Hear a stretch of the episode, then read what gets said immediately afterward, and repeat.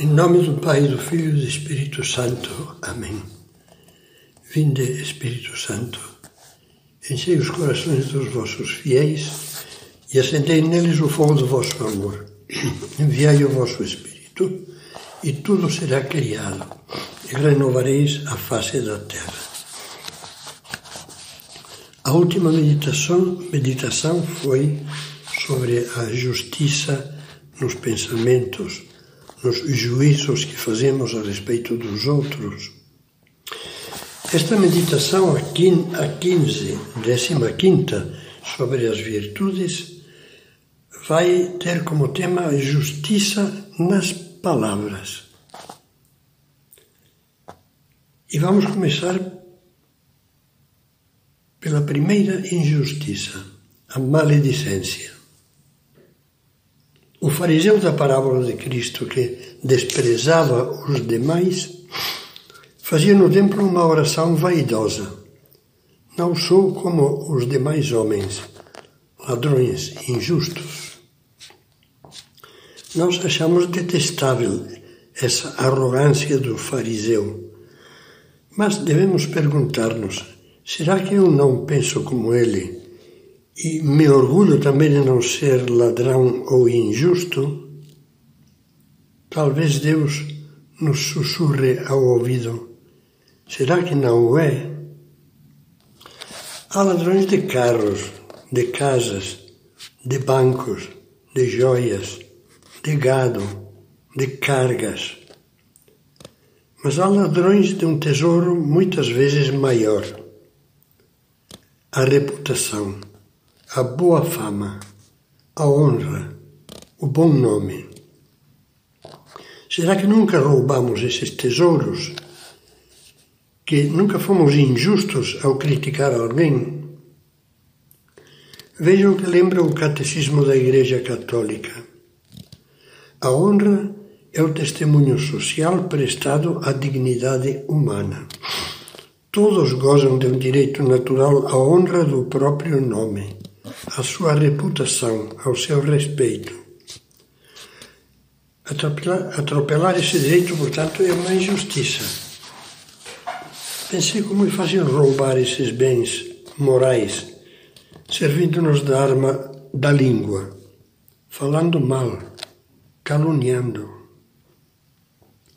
Todos nós sabemos que falar mal sem uma razão justa sempre prejudica a pessoa criticada dá pé a antipatias, desconfianças, preconceitos, desunião, suja o bom nome e a fama. É bom lembrar o que escreve São Tiago em sua carta. A língua é um mal irrequieto, cheia de veneno mortífero. Com ela bendizemos o Senhor nosso Pai, e com ela amaldiçoamos os homens feitos à imagem de Deus. Primeira injustiça contra a honra, a difamação. A difamação ou detração é o tipo de maledicência que consiste em revelar os defeitos e faltas reais, verdadeiros, de alguém a pessoas que não os conhecem. Sem ter para isso uma razão objetivamente válida, como diz o Catecismo. Devemos pensar que, aos olhos de Deus, não há um só pecado que nos manche, a nós e aos outros, irreparavelmente, que nos marque para sempre. A graça de Deus pode mudar o coração e a conduta do maior pecador arrependido e fazer do covarde um forte, do mentiroso um servidor da verdade e de um devasso um exemplo de pureza. Aos olhos de Deus, ninguém nesta vida está marcado para sempre como, como o gado. Pois bem, a maledicência produz o efeito nefasto de manchar, marcar a honra do próximo com uma marca difícil de apagar. Quer queiramos, quer não, quando divulgamos defeitos e faltas de alguém, a pessoa fica etiquetada.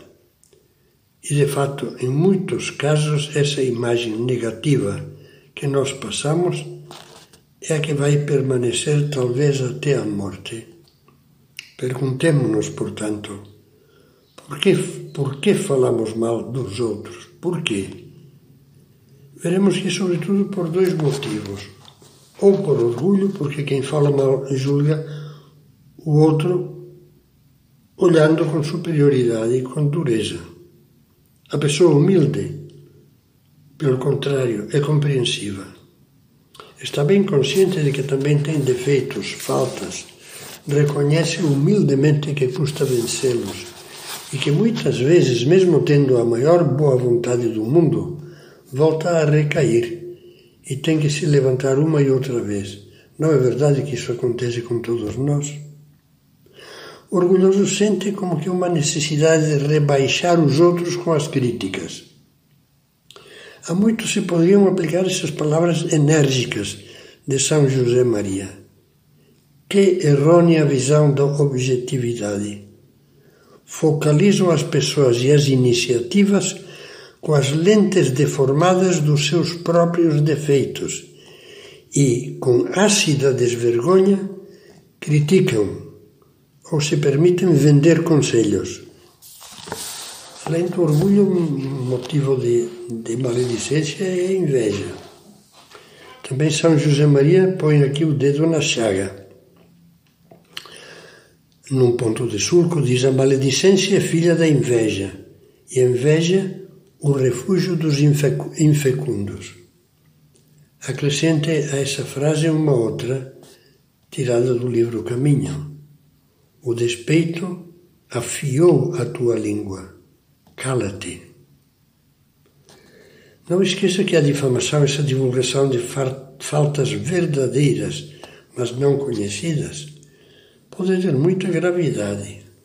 Concretamente, a maledicência tem a mesma gravidade que as faltas que se divulgam entre as pessoas que as desconhecem. Por exemplo, comentar só detalhes de preguiça de alguém pode ser uma falta leve, mas revelar pecados graves não conhecidos, adultério, aborto, enganos que causaram danos morais graves, etc., é sério. Divulgar isso sem motivo, porque pode haver motivo, tem a mesma gravidade que o pecado que se divulga. Não acha bom fazermos um pouco de exame íntimo para ver se não há dentro de nós algum desses males? Segunda injustiça, a calúnia. Caluniar é atribuir aos outros, mentindo, faltas que não cometeram. Diz o Catecismo, por palavras contrárias à verdade, a calúnia prejudica a reputação dos outros e dá ocasião a falsos juízos a respeito deles. A calúnia procede muitas vezes da frivolidade irresponsável, que repete informações falsas de pessoas ou da mídia contra a honra alheia, sem ter base nem comprovação alguma, só por tagarelice ou pelo prazer de criticar. Pior ainda se visa deliberadamente por ódio, preconceito ou inveja destruir, desprestigiar, afundar mentindo pessoas ou instituições, a igreja, uma entidade religiosa, uma escola, uma empresa, uma associação, etc. A calúnia nunca se justifica e é um pecado mais grave quando se deixa a fama e a vida da pessoa ou da entidade caluniada seriamente prejudicada. Deveres de justiça. Toda falta contra a justiça exige atos positivos de reparação. A pessoa que roubou, fraudou ou danificou algum bem só poderá receber o perdão de Deus e a absolvição do confessor se tiver o propósito sincero de restituir o que roubou ou de reparar o dano causado. Também o dano moral contra a honra deve ser reparado. A pessoa responsável por algum mal provocado pela maledicência tem o dever de fazer tudo quanto está na sua mão para esclarecer a falsidade que difundiu, ou para contrabalançar a desonra causada, por exemplo, ressaltando as qualidades do criticado entre os que ouviram a murmuração. Também o dano moral, dizia, deve ser reparado, e disso fala o catecismo, com estas palavras. Toda falta cometida contra a justiça e a verdade impõe o dever de reparação, mesmo que seja que o, o seu autor tenha sido perdoado. Quando se torna impossível reparar um erro publicamente, deve-se fazê-lo secretamente. Se aquele que sofreu, sofreu, perdão, o prejuízo, não pode ser diretamente indenizado. Deve-se dar-lhe satisfação moralmente em nome, em nome da caridade. Esse dever de reparação se refere também às faltas cometidas contra a reputação de alguém. Essa reparação moral e às vezes material será avaliada na proporção do dano causado e obriga em consciência. Razões objetivas para falar. Uma última questão. Será que nunca se podem tornar públicas as faltas verdadeiras que ainda não são conhecidas? Catecismo da Igreja, de acordo com os princípios éticos básicos universais, afirma: torna-se culpado de maledicência aquele que, sem razão objetivamente válida, revela os defeitos e faltas dos outros. Portanto, pode haver razão válida, motivos corretos para divulgar erros alheios. Razões objetivamente válidas podem ser, em primeiro lugar, o bem público. Por exemplo, é lícita e até pode ser obrigatória a denúncia feita pessoalmente ou através da mídia de casos de corrupção administrativa, política ou moral que causem dano claro ao bem comum. Segundo, o bem de uma pessoa inocente.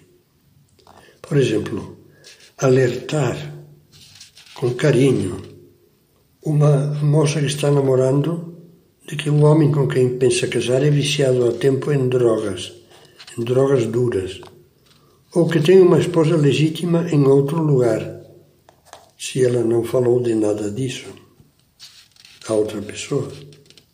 Terceiro, o bem próprio se denunciar é o único meio de exercer a legítima defesa. Por exemplo, o funcionário falsamente acusado de desonestidade numa empresa tem, evidentemente, direito de desmascarar o verdadeiro culpado. E agora vamos ao questionário como um exame de consciência que fazemos depois de comentar cada virtude. Tenho sempre presente que o respeito pela fama do próximo constitui um dever de justiça. Sou consciente da gravidade que encerra lesar injustamente a boa fama de alguém. Antes de julgar ou comentar os defeitos dos outros, procuro ver os meus e lutar para corrigi-los. Percebo que só a pessoa humilde e sincera, que se conhece a si mesma e sabe que tem bastantes defeitos, só essa pessoa tem condições de compreender e avaliar os outros. Compreendo que muitos juízos e críticas negativas são simples reflexo do mal-estar que deixam na minha alma o meu amor próprio, a minha inveja, o meu ressentimento, Evito sempre qualquer tipo de crítica negativa feita com irritação, zombaria ou desprezo, desprezo que possa denegrir a imagem ética da pessoa verbalmente agredida. Procuro seguir o conselho de São José Maria de calar não te arrependerás nunca, de falar muitas vezes.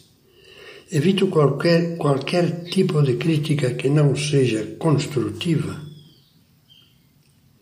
Tenho consciência de que divulgar sem um motivo justificado e grave erros cometidos pelos outros é um pecado de difamação e que há obrigação de reparar o mal causado com esses comentários? Deixo-me levar por informações superficiais, mexericos ou opiniões levianas ao falar de pessoas ou instituições?